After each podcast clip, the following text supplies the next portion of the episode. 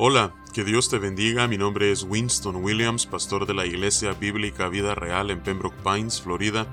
Bienvenidos a otro episodio de Vida Devocional, un ministerio de la Iglesia Bíblica Vida Real, cuya misión es sembrar la verdad de la palabra de Dios en los corazones de los hombres y cosechar vidas nuevas para el reino de Dios. Para más información puedes visitar nuestra página web www.ibvidareal.org o seguirnos en nuestra página de Facebook en arroba Vida Real. En este día estaremos meditando en el Salmo 109.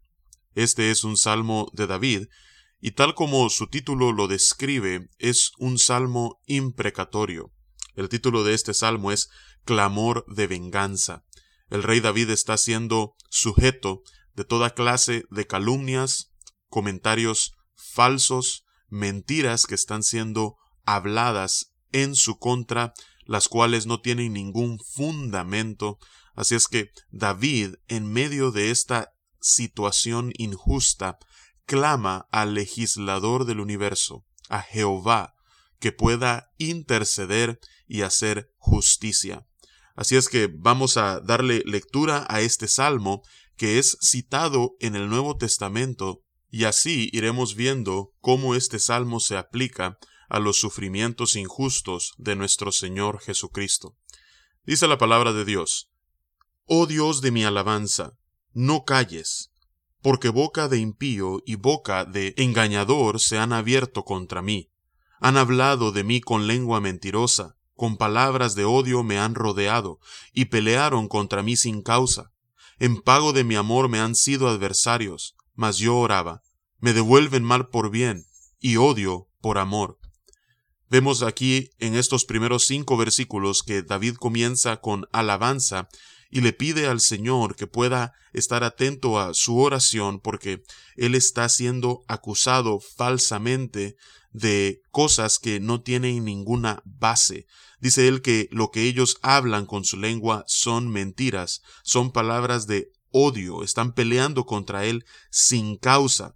Él ha dado amor y a cambio lo que él ha recibido es mal. Él ha dado bien y a cambio lo que le han pagado es odio. Me llama la atención que en el versículo 4 David dice de que en medio de estas circunstancias difíciles, ¿qué es lo que él hacía? Orar.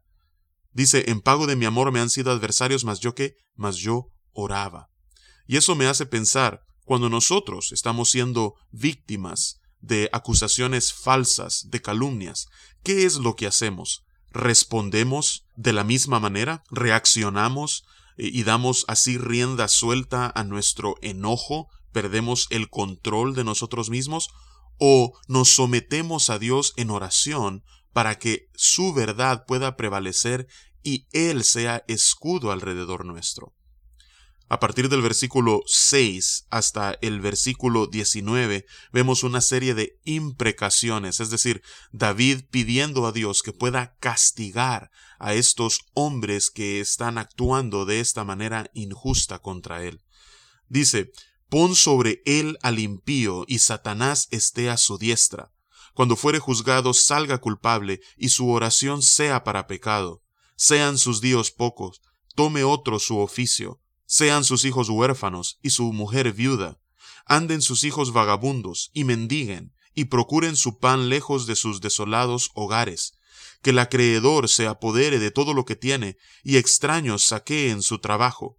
No tenga quien le haga misericordia, ni haya quien tenga compasión de sus huérfanos.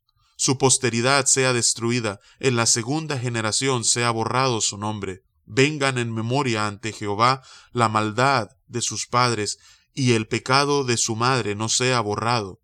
Estén siempre delante de Jehová, y él corte de la tierra su memoria, por cuanto no se acordó de hacer bien, y persiguió al hombre afligido y menesteroso, al quebrantado de corazón, para darle muerte. Amó la maldición, y, ésta le sobrevino, y no quiso la bendición, y ella se alejó de él.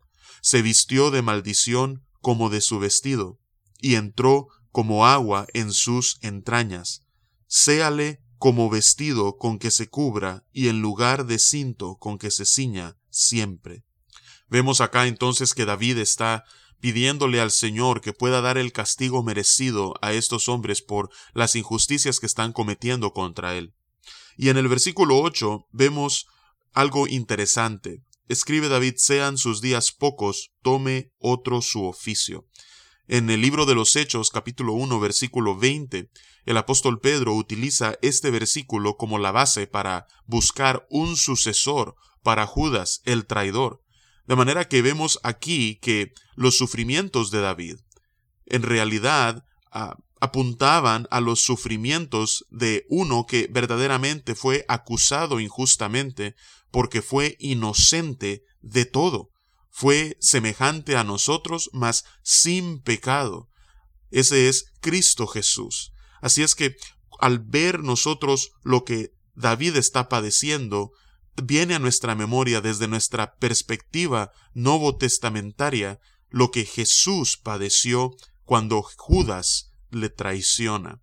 ¿Y cuál fue el desenlace de la vida de Judas?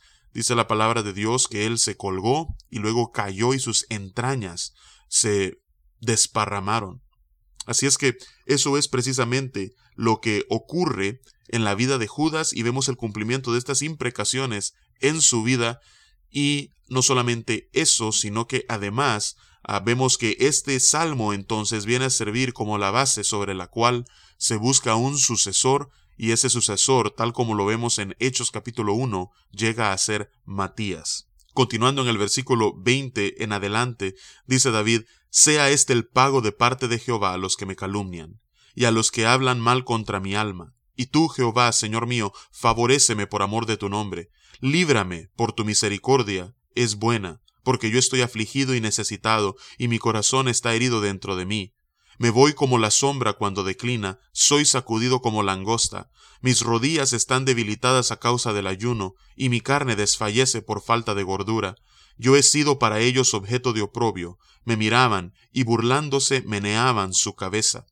Una vez más vemos aquí la condición de David después de ser sujeto a las injusticias de las que está padeciendo. Y una vez más vemos una aplicación a Jesús, porque en el Evangelio de Mateo capítulo 27 versículo 39 y nuevamente en Marcos capítulo 15 versículo 29 vemos que los evangelistas aplican eh, los eh, versículos 25 a lo que Jesús padeció mientras colgaba en una cruz y cómo los que pasaban se burlaban de él. Y es precisamente lo que describe el versículo 25 lo que hacían, meneaban su cabeza y decían toda clase de burlas contra Cristo. Así es que una vez más, aunque esto fue algo que David vivió en carne propia, en realidad presagiaba los sufrimientos de Cristo Jesús durante su pasión. Concluye en los versículos 26 al 31 pidiendo David que Dios pueda ayudarle y a la vez termina con una alabanza a él. Dice, Ayúdame Jehová Dios mío, sálvame conforme a tu misericordia, y entiendan que esta es tu mano, que tú Jehová has hecho esto. Maldigan ellos, pero bendice tú. Levántese, mas sean avergonzados y regocíjese tu siervo, sean vestidos de ignominia los que me calumnian, sean cubiertos de confusión como con manto. Yo alabaré a Jehová en gran manera con mi boca, y en medio de muchos le alabaré, porque él se pondrá a la diestra del pobre para librar su alma de los que le juzgan.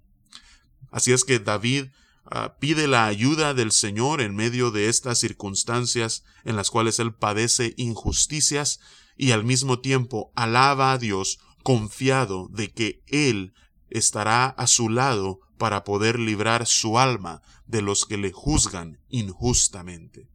Así es que nosotros podemos identificarnos con David. Nosotros en ocasiones somos sujetos a toda clase de calumnias y palabras falsas contra nosotros, pero podemos aprender de David que tal como lo describe el versículo 4, mientras esto estaba ocurriendo en su vida, ¿qué es lo que él hacía? Orar. Así es que yo te animo en este día que eso sea precisamente lo que tú hagas. Cuando vengan esos momentos en los cuales estás siendo acusado falsamente, cuando están siendo pronunciadas toda clase de mentiras en contra tuya, que tú puedas buscar en Jehová tu escudo, que pueda ser Él quien te defienda y que mientras ellos te maldicen, tú puedas pronunciar bendición y puedas buscar al Señor para que sea Él quien haga justicia. Y la manera en la que hacemos esto es mediante la oración, tal como David lo hace en este salmo. Así es que te dejo con ese pensamiento. Que Dios te bendiga y con su favor nos encontraremos mañana.